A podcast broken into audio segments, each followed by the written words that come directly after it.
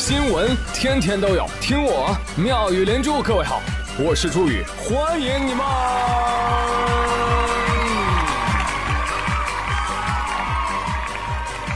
谢谢谢谢谢谢各位的收听啦！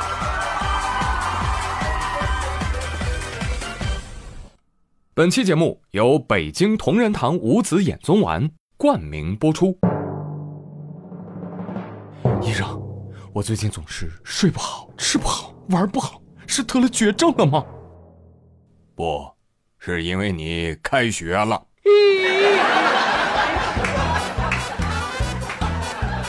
多吃蔬菜水果，多休息，少熬夜。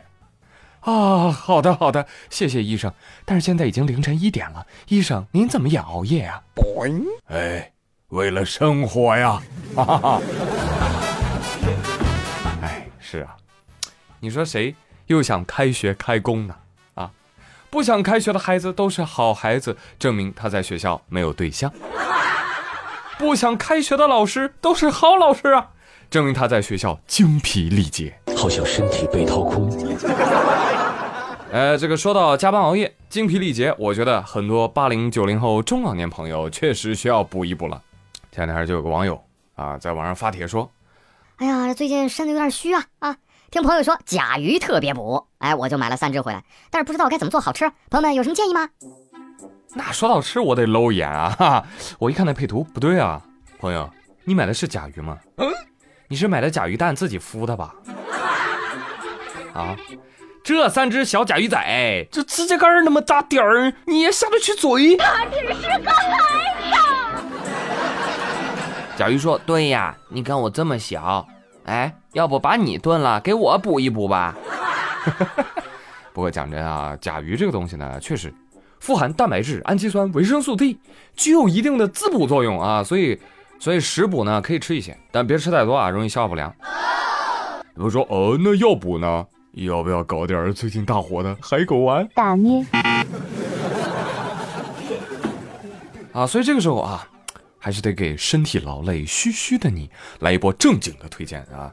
五子衍宗丸，了解一下，朋友们。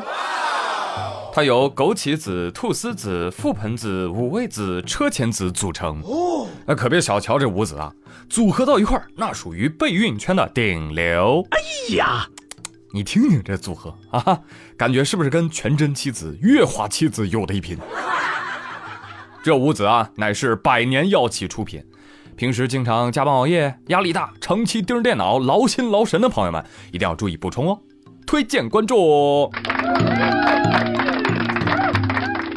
或者生活当中，有人需要补肾，有人需要补课，有人需要补脑。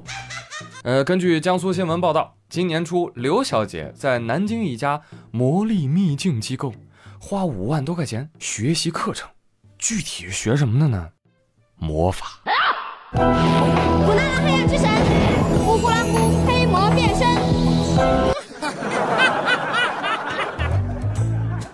Hello，刘小姐，欢迎来到魔力秘境。我们可以教授您放血招鬼，与动物通灵。通过本课程的学习，可以通过魔法召唤灵魂。啊，第一种，先来到星光界，就是你在镜子里啊，你能看到他。第二种鬼呀，能给你站到板子上来，他能站上来。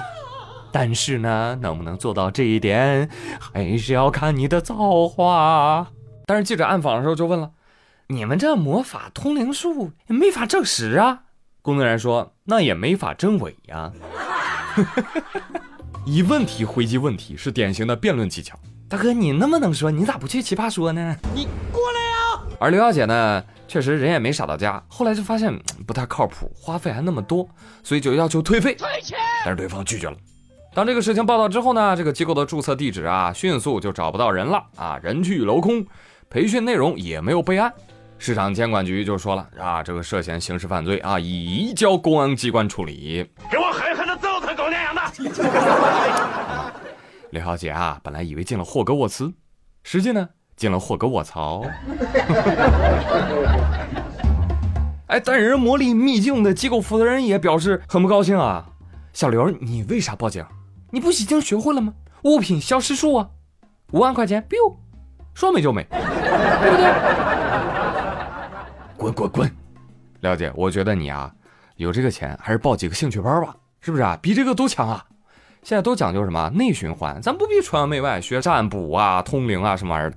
我觉得国内的什么湘西赶尸啊、苗族巫蛊、茅山捉鬼、东北跳大神，这不都挺好的吗？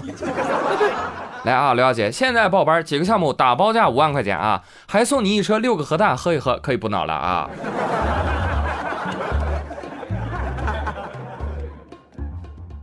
但朋友们，说到这个灵异事件啊，我不知道你们是怎么看待的，反正我这边呢，就亲身经历过一些啊。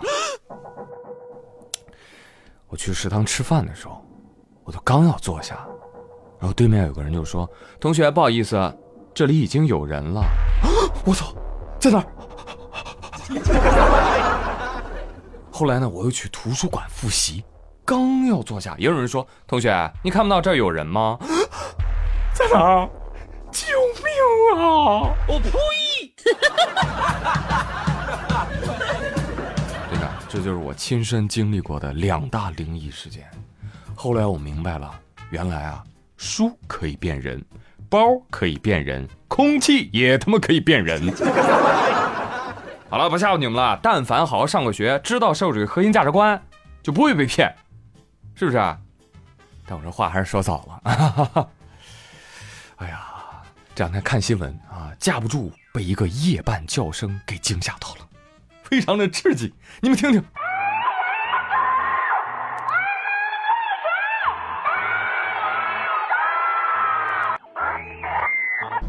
他说的什么东西啊？你们听得到吗？还是乱喊是吧？啊，他是说乱喊吗？我们啊，大家快跟我一块念啊！福田民主文明和谐自由平等公正法治爱国敬业诚信友善。话说这个奇怪的叫声啊，出现在哪儿呢？江西吉安。前一天的一个深夜，村民啊在路过一片庄稼地的时候。就听到这连续不断的凄厉的惨叫声，太吓人了！这闹的什么妖啊？大家都别动啊！我现在给走进科学栏目组打电话。滴滴滴滴滴滴滴，嘟嘟嘟！哦，不好意思啊，他们栏目组已经解散了。村民们害怕极了，决定报警。后来呢，警察也是壮着胆儿，逐渐接近了声源。啊，结果发现地里面啊，放了一个那那个手持的喇叭。哎，就在那儿循环播放。第二天，警方根据地块找到了喇叭的主人，警察就问了：“你这放的啥呀？”大叔说：“啊，你听不懂吗？这放的是打野猪，打野猪，我们一起打野猪，一起啊哈哈哈哈！这么奇葩吗？谁帮你录的呀？啊，我找我孙女儿录的。”哎呀，上一次听到类似的新闻，还是墓地里太阳能自动念经机吓傻路人。民警对涉事男子进行了教育啊，并且归还了喇叭。他说啊，声音可以接地气，但不能接地府啊。能不能吓到野猪还不好说，但是人确实能吓死。不要过来，不要过来啊！但不过话又说回来了。你说这喇叭不把声音打大喽？那放的小小的，又怎么去赶野猪呢？是不是？如果变成这样，打野猪，打野猪，六六六，我的野猪宝贝儿，你快走吧，啊，你快走！你看，恕我直言，你这样问候野猪，只能给它吃东西的时候助助兴。哎呀，哎，所以朋友们，这个赶野猪，你们有什么好办法吗？啊，可以留言啊。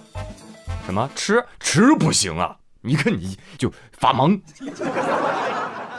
野猪属于什么？野猪属于三有保护动物。我说哪三有？有钱、有闲、有肉，行了吧？三有动物就指有意义的或者有重要的经济、科学研究价值的陆生野生动物。所以呢，野猪它大哥是谁啊？野生动物保护法。哎，你还真动不了它。有人说那那怎么办呀？那野猪重要，我的庄稼就活该被啃吗？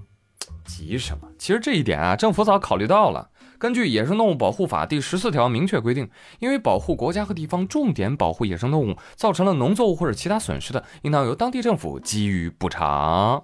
啊，也就是说，你可以敲锣打鼓吓吓它啊，但是他伤害你庄稼，你也不能伤害他，造成了损失，当地政府会赔你的，不赔你告他。但是，如果遇到这种情况啊，那野猪呢也不啃庄稼，非要来啃你。哎，这根据紧急避险原则，你呢就可以干掉他。但是你要记住啊，你不是日常干掉他，是他要来啃你，你才能干掉他，明白吗？是你本想做个好人，但能让你没得选，明白了吗？而不是明明有的选，却张嘴胡扯。放屁！就比如下面这个哥们儿，最近河南信阳有个男子刘某，有一天啊就发条朋友圈。哎呀，买新车了，然后呢，又花十来万买了个盆儿，配图什么号？七七七七！哇！哎呀，牛啊，大哥，有钱人呐！啊，大家纷纷给他留言点赞。但是后来呢，这个截图啊传到了很多群，就流传开了。交警也看到了这张图，于是就啪啪打他脸，扯啊，朋友们扯。这个号呢是系统随机摇出来的，所以他这么说属于虚假信息啊，使人民群众产生了好车牌号都是花钱买的错误认识。哎呦，那我确实孤陋寡闻了。问一下大家，那好车牌到底是哎怎么搞到的呢？来，知道的朋友可以给我留言。所以说，这个刘某因为虚构事实扰乱公共秩序，被处以行政拘留七天的处罚。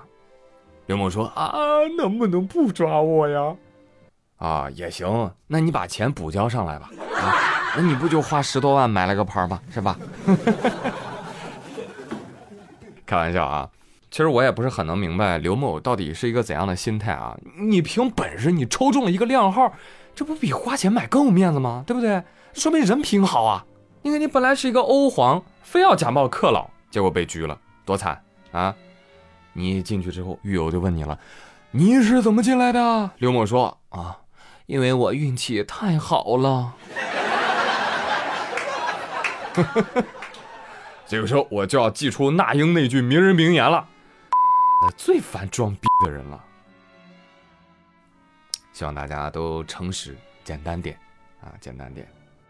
前天我去给我的车加油，结果在加油站。就看到刘富贵跟他老婆在绕着那个加油站在转悠，啊，我就很纳闷啊，我就问他，富贵，哎，你跟嫂子在加油站这干嘛呢？刘富贵说，呃，我在锻炼身体，多新鲜呐！没听说过，加油站锻炼什么身体啊？啪啪啪啪啪啪啪啪！哎，刘嫂就走过来跟我说，弟弟啊，我实话跟你说了吧，最近啊，我跟你哥在备孕，啥备孕？来加油站闻汽油味儿能怀孕？哎呀，就是你嫂子觉得我老是怀不上，是因为我抽烟，这不是逼我在加油站戒烟吗？我又不能点火。富贵儿啊，你有没有想过，是不是嫂子在给你留面子啊？你又没琢磨过别的原因吗？啊，你看看你。顶着单位的创收压力，年纪轻轻英年早脱，是不是？为了跟客户打成一片，嫂子还没怀呢，你都已经三个月孕肚了，对不对？下班回家就瘫，吃完就睡，累如老狗，这还咋要孩子？你得补啊，老哥啊！啊，五子衍宗丸顶上啊！刘博士说啊，真的吗？真的有用吗？你试试看啊，是不是？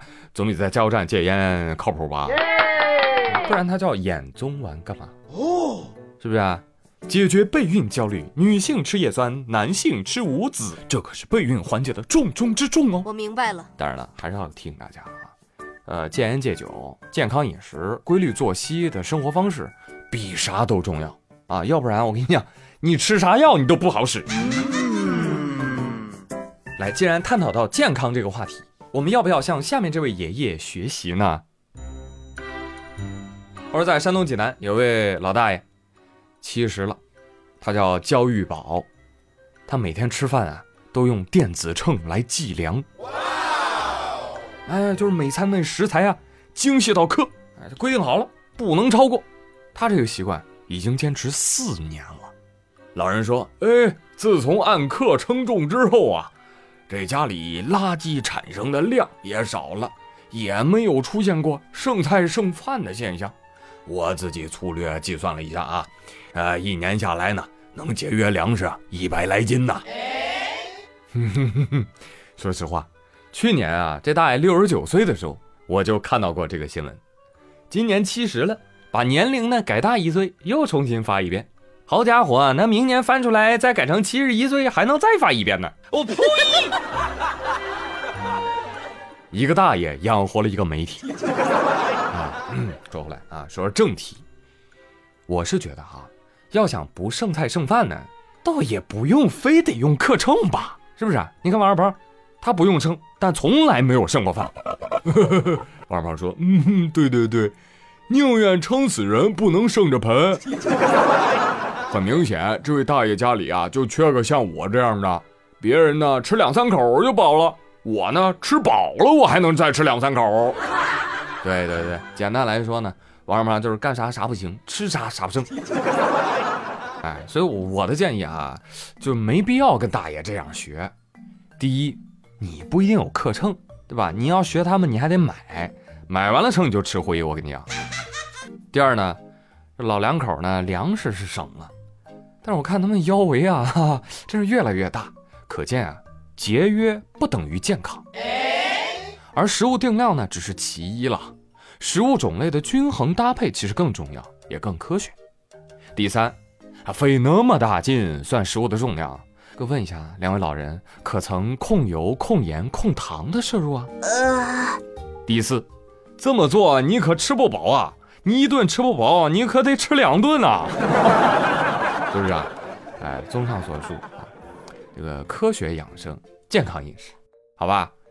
好了，朋友们，今天的养生堂之生命的大保健就说到这里了，我的老 baby 们，下课，别忘了帮宇哥点赞、转发、评论，感谢大家的三连，咱们下期再会喽，拜拜。